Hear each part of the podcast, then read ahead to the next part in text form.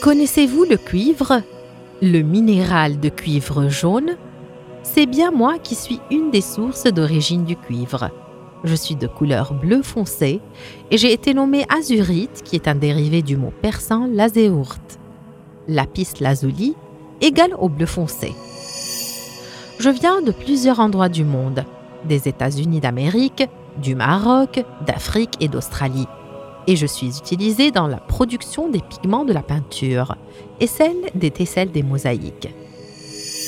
Malgré cette grande distribution, je reste relativement difficile à trouver, car je me forme dans les strates des roches calcaires où je me mélange à bien d'autres minéraux.